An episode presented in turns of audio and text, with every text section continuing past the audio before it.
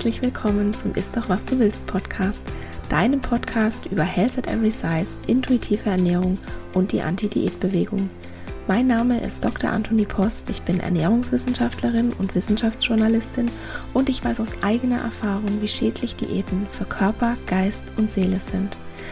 Falls auch du deine Diätmentalität, den Kontrollzwang und die Körperscham hinter dir lassen und ein glücklicheres, zufriedeneres und gesünderes Leben führen willst, dann bist du hier goldrichtig. In diesem Podcast geht es nämlich nicht um das Abnehmen oder um Diäten, sondern darum, was du ganz unabhängig von deinem Gewicht hier und jetzt für deine Gesundheit und dein Wohlbefinden tun kannst und wie du endlich Frieden mit dem Essen und deinem Körper schließt.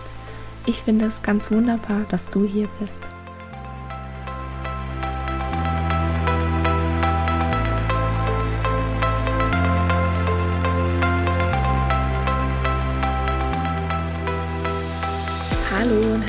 Willkommen zur Episode 48. Heute geht es um die Frage, ob der Körper Kohlenhydrate braucht oder nicht. Und ich bin durch einen Instagram-Post sozusagen ja inspiriert worden, diese Folge zu machen. Das war ein Beitrag, den habe ich vor kurzem auf Instagram gepostet, der hieß Lebensmittel, die du lieber nicht essen solltest. Und der erste Satz der Caption war, ja, es gibt definitiv Lebensmittel, die du lieber nicht essen solltest, aber nicht, weil sie in Anführungszeichen zu viele Kalorien haben oder Kohlenhydrate enthalten. Und in dem Post ging es darum, dass wenn wir uns einen Makronährstoff wie beispielsweise Kohlenhydrate verbieten, dann gerät die somatische Intelligenz unseres Körpers durcheinander. Somatische Intelligenz, das ist die Fähigkeit des Körpers, uns mit ganz speziellen Signalen zu zeigen, was uns gut tut und was uns schaden könnte.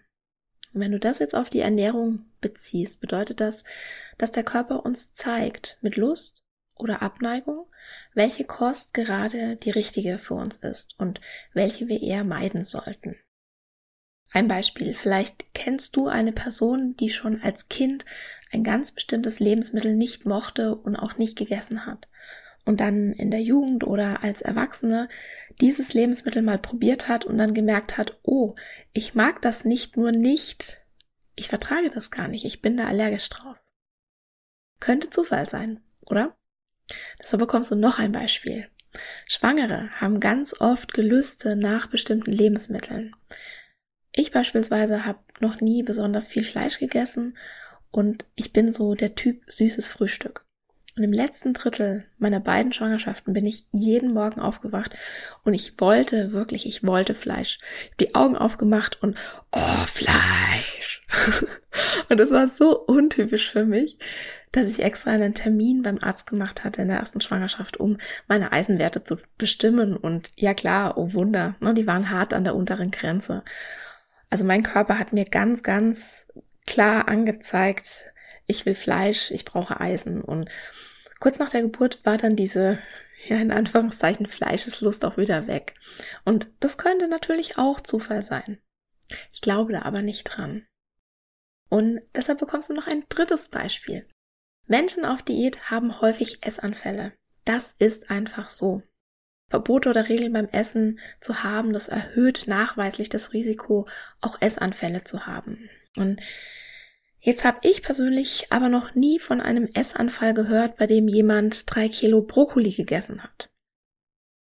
In der Regel sind das Lebensmittel in einem Essanfall, die dann gegessen werden, die sowohl viel Fett als auch viele Kohlenhydrate enthalten. Und das ist definitiv kein Zufall.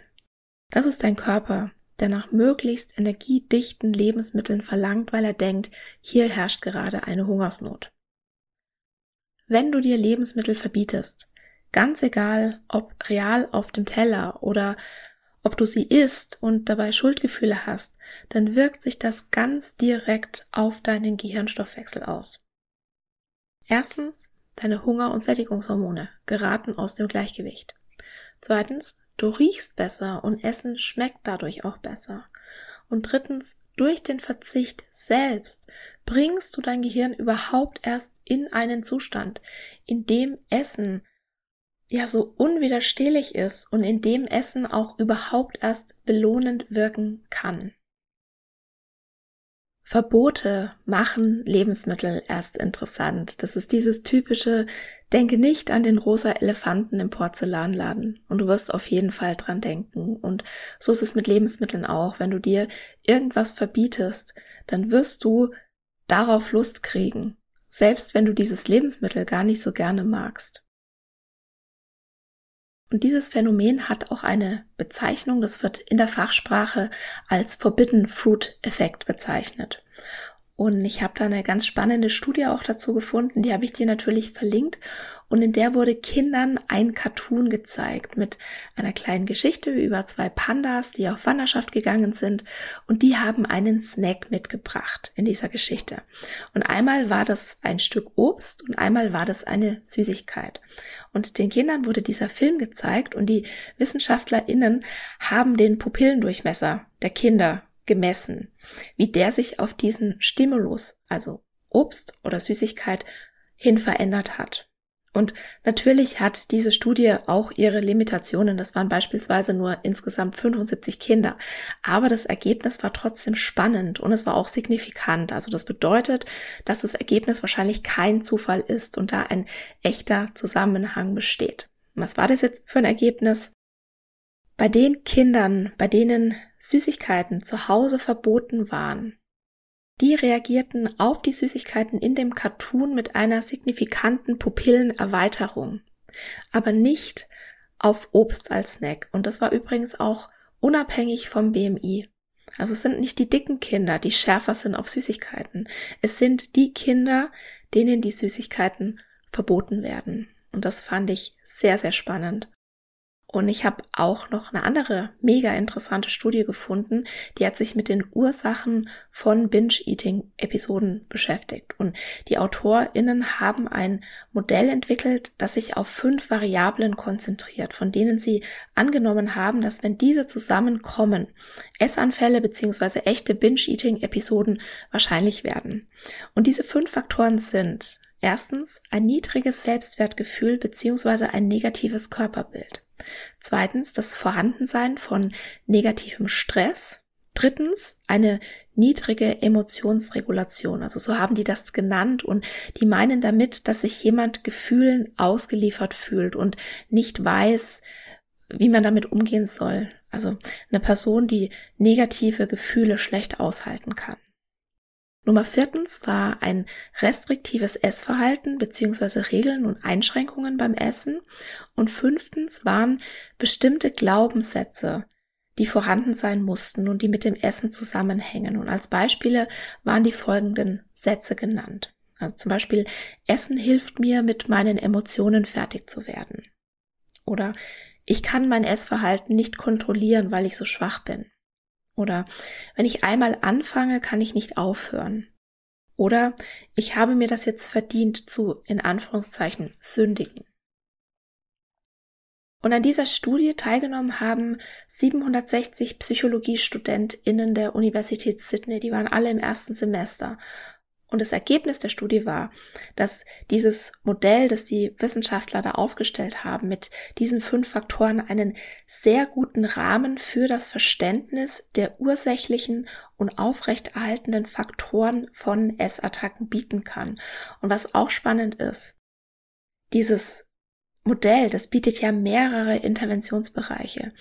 Also beispielsweise führen Interventionen, also Behandlungen, die auf das niedrige Selbstwertgefühl abzielen und die die emotionalen Regulationsfähigkeiten verbessern, wahrscheinlich dann auch zu einer Verringerung der Essattacken. Und einen Satz aus dieser Studie finde ich auch noch extra erwähnenswert. Die haben wortwörtlich geschrieben, Darüber hinaus unterstützen die Ergebnisse dieser Studie die Rolle eines gezügelten Essverhaltens als wichtiger prädiktiver, also voraussagender Faktor für Essattacken.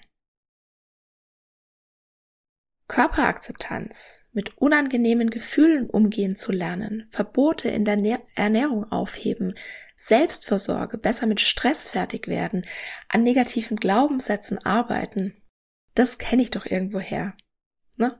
Hallo Health at Every Size. Wir können also festhalten, Regeln und Verbote beim Essen sind schlecht.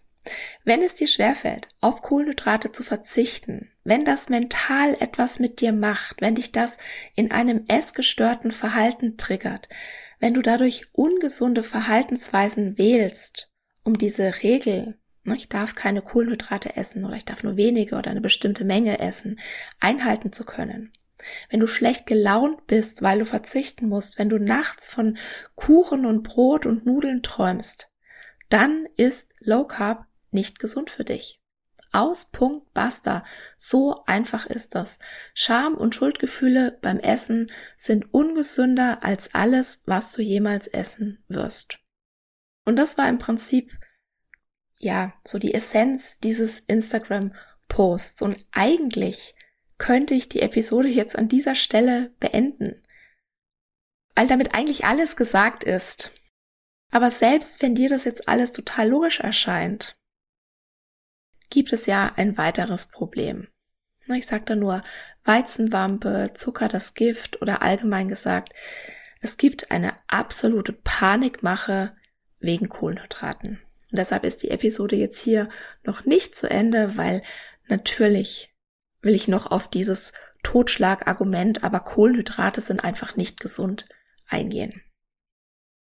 Dieses Argument gibt's in verschiedenen Abstufungen dass Kohlenhydrate in, in Anführungszeichen gut und schlecht eingeteilt werden, sei es jetzt aufgrund der weiteren Beschaffenheit des Lebensmittels, ob beispielsweise noch ähm, viele Ballaststoffe enthalten sind oder wertvolle Nährstoffe in dem Lebensmittel, oder es wird auch nach der Menge geschaut, dass ne, moderat in Anführungszeichen Kohlenhydrate ja noch okay sind, aber ab einer bestimmten Menge ist das dann in Anführungszeichen ungesund. Und das treibt natürlich dann die ketogene Ernährung auf die Spitze. Und Mischformen gibt's natürlich auch im Sinne von, na, nicht so viel davon und dann bitte noch die richtigen. Und wir wollen uns jetzt einfach nochmal anschauen, wie sinnvoll das Ganze ist. Und was mich jetzt konkret an diesem Insta-Post inspiriert hat, ne, den ich euch natürlich auch in den Shownotes verlinke, diese Episode zu machen, war ein Kommentar darunter. Und ich habe euch dann in der in meiner Story abstimmen lassen, ob ihr euch eine solche Episode zu Kohlenhydraten wünscht und es haben übrigens 99 Prozent mit Ja gestimmt. Also das war sehr, sehr eindeutig. Ich lese den Kommentar nochmal vor. Und zwar kam unter diesem Post von einer Followerin folgende Aussage. Kohlenhydrate kommen im Blut immer als Zucker an. Der Körper ist nicht darauf angewiesen. Er bedient sich immer zuerst an den Kohlenhydratspeichern. Wenn die leer sind, geht er an die Fettdepots. Den Zucker, den das Gehirn braucht, kann der Körper selbst bilden. Aus guten Fetten und Eiweiß. Das war dieser Kommentar. Und der ist grundlegend nicht falsch, aber das ist ein gefährliches Halbwissen was die Person da schreibt. Man muss es viel, viel differenzierter betrachten. Ja, es stimmt, alle Kohlenhydrate kommen im Blut als Zucker an. Das muss so sein, weil die Zelle sonst nichts damit anfangen kann.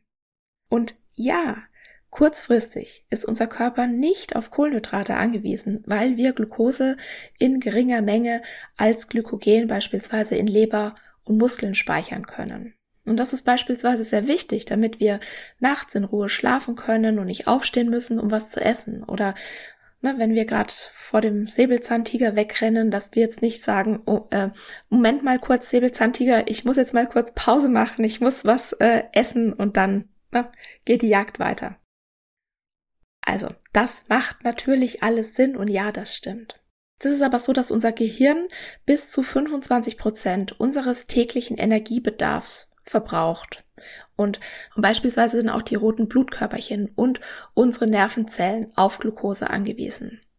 Es kann aber nur ein kleiner Anteil an gespeichertem Körperfett in Glucose als Brennstoff für das Gehirn umgewandelt werden.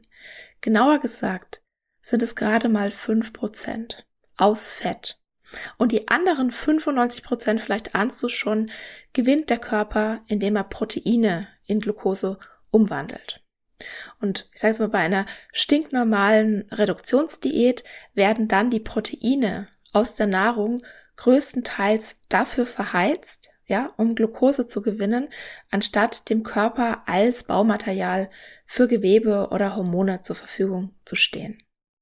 Und deshalb wird ja auch Menschen, die wenig oder keine Kohlenhydrate essen, empfohlen, auf eine ausreichende Proteinzufuhr zu achten. Was genau ausreichend ist, dafür gibt es ganz gute Anhaltspunkte. Und es gibt auch eine Empfehlung von Fachgesellschaften, aber na, so hundertprozentige Einigkeit herrscht da auch nicht, da wird auch viel gestritten. So. Aber auf jeden Fall ausreichend auf Protein achten. Und jetzt kommen wir zum Problem. Selbst eine Ernährung, die einen sehr hohen Proteinanteil hat, ist kein Garant, dass sich der Körper nicht am wertvollen Muskelprotein vergreift. Besonders wenn man nicht ausreichend isst. Sprich, restriktiv, sprich, auf Diät ist. Wenn du Pech hast und du nicht genügend isst, also die Proteine in der Nahrung nicht ausreichen, dann nimmt der Körper die, die noch fehlen, aus deinen Muskeln. Und wenn du das sehr lange machst, dann nimmt der Körper die Proteine irgendwann auch aus dem Herzmuskel. Und dann kannst du schlimmstenfalls an Herzversagen sterben. Und na, es gibt ja leider immer mal wieder diese sehr traurigen Schlagzeilen, dass das passiert ist. So, und jetzt ist natürlich der Körper schlau.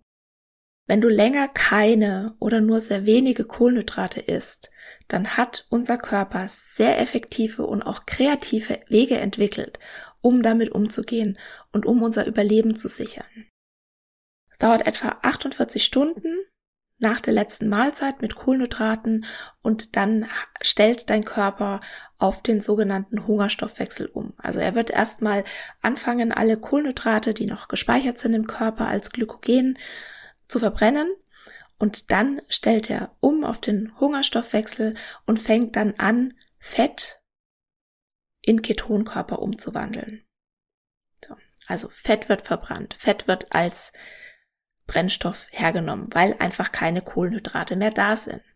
Und das ändert aber nichts an der Tatsache, also dass der Körper das kann, dass Glucose der bevorzugte Brennstoff unseres Körpers ist.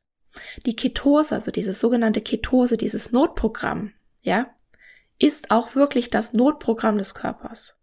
Und wenn die Ketose so viel besser wäre, dann hätte sie sich evolutionär durchgesetzt. Wenn der Körper aber die Möglichkeit hat, dann will er Kohlenhydrate verbrennen. Und ich als Ernährungswissenschaftlerin kann die ketogene Diät wirklich nicht guten Gewissens als Dauerernährung empfehlen. Außer vielleicht, wenn du ein Kind mit Epilepsie bist, das auf eine ganze Reihe von Medikamenten nicht anspricht. Aber auch aus persönlicher Erfahrung kann ich das nicht, weil ich muss sagen, ich habe das auch schon gemacht und mir ging es körperlich und psychisch nie so schlecht wie zu der Zeit, als ich versucht habe, ketogen zu essen. Ja, ich hatte auch dieses High, aber na, das macht ja auch Sinn. Evolutionär betrachtet, wenn das Notprogramm angesprungen ist, dann hieß es, die Nahrung ist verdammt knapp. Jetzt müssen wir uns das einfallen lassen, es gibt nichts zu essen. Und dann macht es natürlich wenig Sinn, wenn du dich in der, ich sag mal, Höhlenecke zum Sterben zusammenrollst. Natürlich hast du dann ein High, einen Energieboost, bist euphorisch, weil schließlich sollst du ja auch nach draußen gehen und was zu essen zu suchen. Und die ketogene Ernährung, egal wie sehr sie gerade gehypt wird, wird in Studien mit einem erhöhten Risiko einer Insulinresistenz und Diabetes Typ 2 und bestimmten Krebsarten in Verbindung gebracht, besonders wenn viele tierische Fette und Proteine verzehrt werden.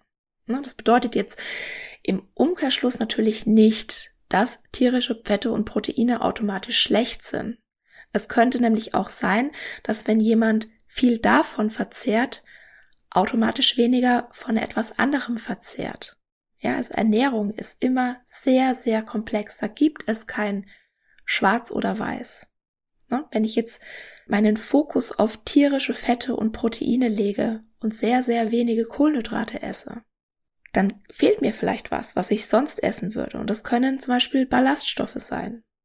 Hülsenfrüchte, Pseudogetreide wie Hirse oder Quinoa, Vollkorngetreide oder auch stärkehaltige Gemüsesorten wie Kartoffeln, Süßkartoffeln, Mais, Erbsen, Karotten, das sind sehr gute Ballaststofflieferanten und die isst du in der Regel nicht, wenn du dich ketogen ernährst oder zumindest nicht sehr viel davon.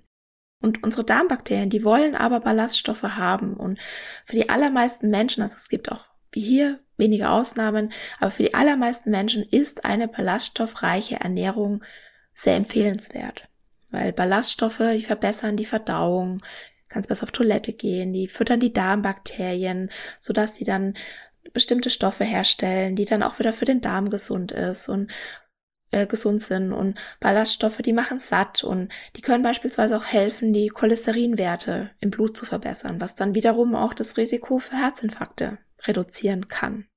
Und klar kannst du Ballaststoffe substituieren, das machen ja auch viele, aber du kannst auch ganz schön Geld liegen lassen, ne, wenn du diese Produkte kaufst. Aber die sind dann natürlich auch wieder den natürlichen Ballaststoffen unterlegen weil diese natürlichen Ballaststoffquellen, die kommen in der Regel mit vielen, vielen weiteren Nährstoffen wie Proteinen oder Vitaminen. Und in Vollkorngetreide zum Beispiel hast du B-Vitamine, in Obst und Gemüse hast du B-Vitamine und Vitamin C. Und es ist nicht immer so einfach, ne? Weil du machst vielleicht eine Sache und das zieht dann einen ganzen Rattenschwanz an anderen Dingen hinterher, die du aber vielleicht gar nicht merkst oder die dir gar nicht so bewusst sind.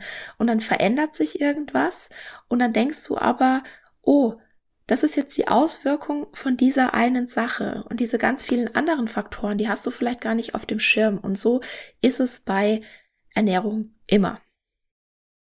Wie viele Kohlenhydrate du brauchst, ist übrigens höchst unterschiedlich. Das ist individuell von Mensch zu Mensch. In unterschiedlichen Phasen deines Lebens und selbst von Tag zu Tag unterscheidet sich das. Und niemand weiß das besser als du selbst, wie viele Kohlenhydrate du brauchst.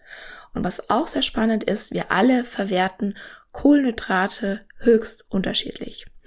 Ich habe mal, ne, früher, als ich noch auf der dunklen Seite der Macht war und als Wissenschaftsjournalistin über gesunde Ernährung geschrieben habe, habe ich mal ein Blutzuckermessgerät getestet. Das klebt so dauerhaft am Arm und äh, zeichnet kontinuierlich deine Blutzuckerkurve auf. Und ich persönlich habe mit unheimlichen Blutzuckerspitzen auf vermeintlich gesunde, komplexe Kohlenhydrate reagiert ähm, tageszeitabhängig habe ich Weißbrot besser verstoffwechselt als Vollkornbrot und jetzt kommt der absolute Knaller.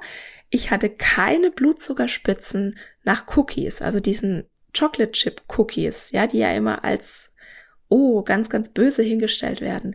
Aber ich habe zum Beispiel mit einer eher ungünstigen Blutzuckerreaktion auf Kaffee reagiert. Also auf schwarzen Kaffee. Und ja, Dazu kann ich halt einfach nur sagen, diese allgemeinen Empfehlungen, die sind einfach absoluter Quatsch. Weil das ist bei jedem anders, in jeder Phase des Lebens und ne, von Tag zu Tag.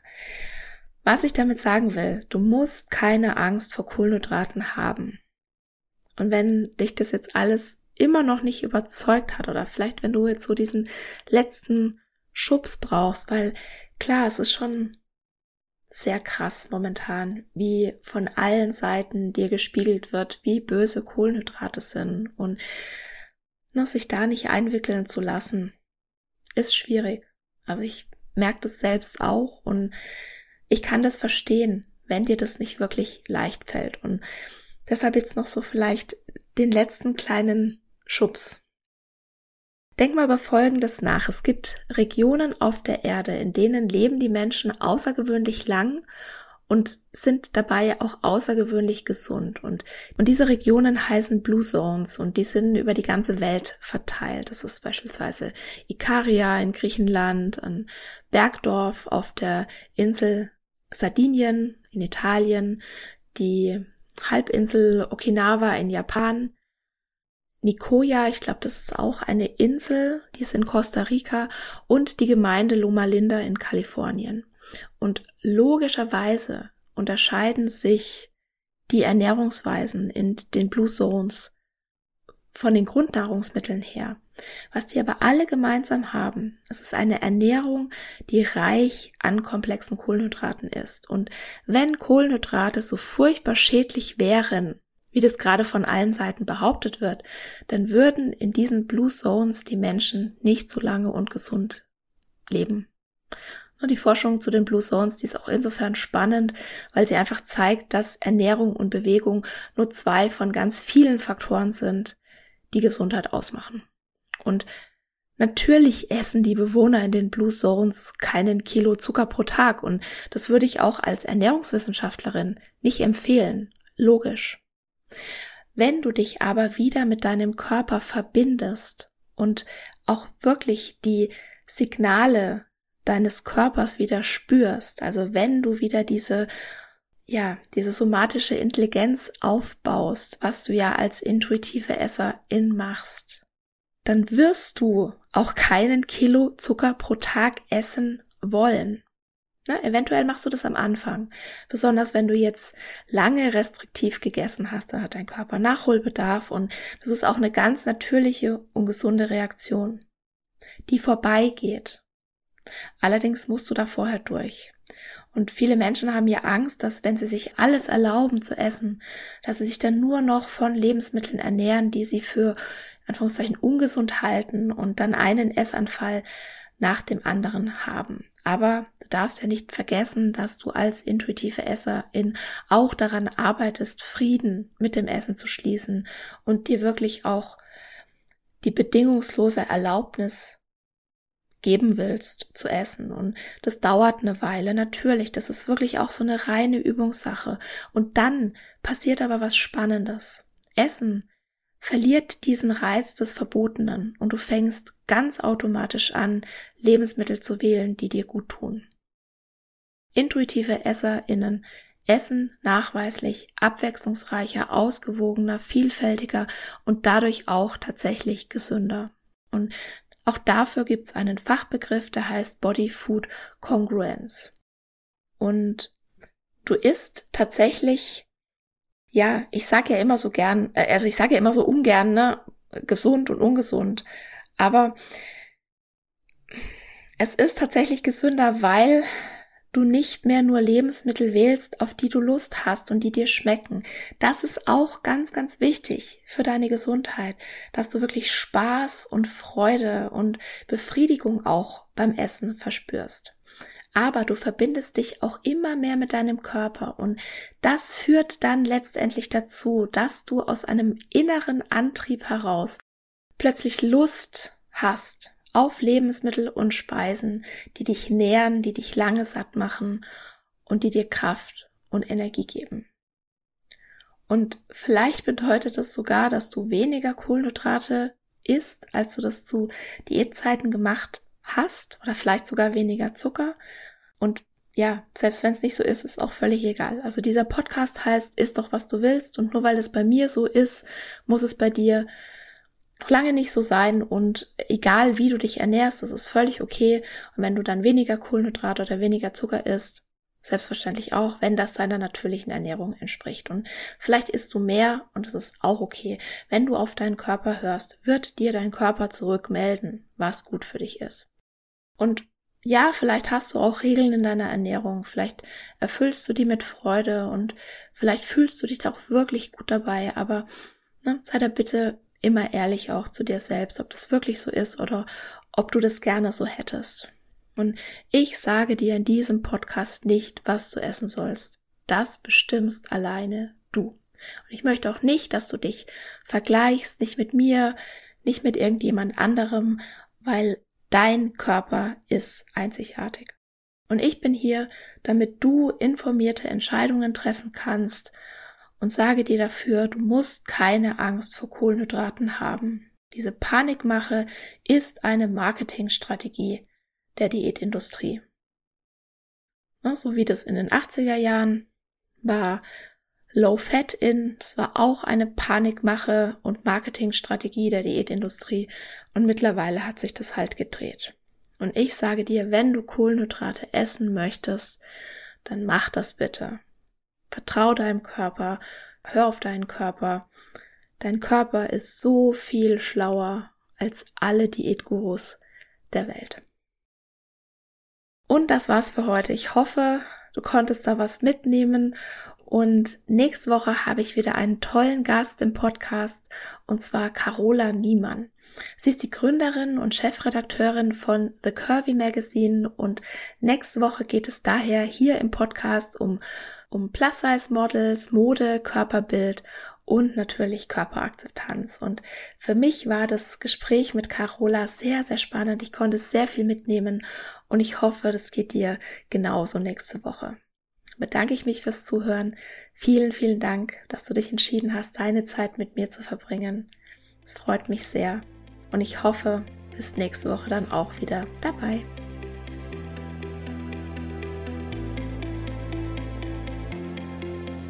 Und das war's für heute. Ich danke dir von Herzen fürs Zuhören und hoffe, dass dir die Episode gefallen hat und dass du ganz viel für dich mitnehmen konntest.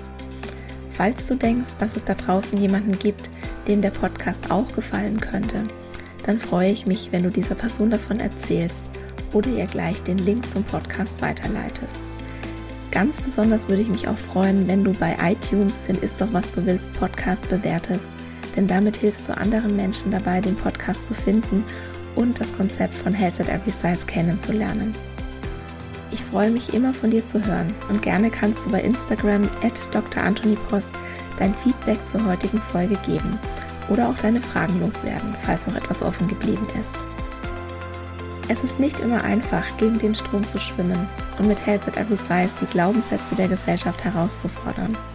Und daher möchte ich dir gerne 4x10 Antworten gegen Fettphobie und Bodyshaming an die Hand geben, sodass du in verschiedenen Situationen wie in der Familie, auf der Arbeit, beim Arzt oder beim Essen nie wieder sprachlos bist, wenn jemand deinen Körper oder deine Essensauswahl beschämt.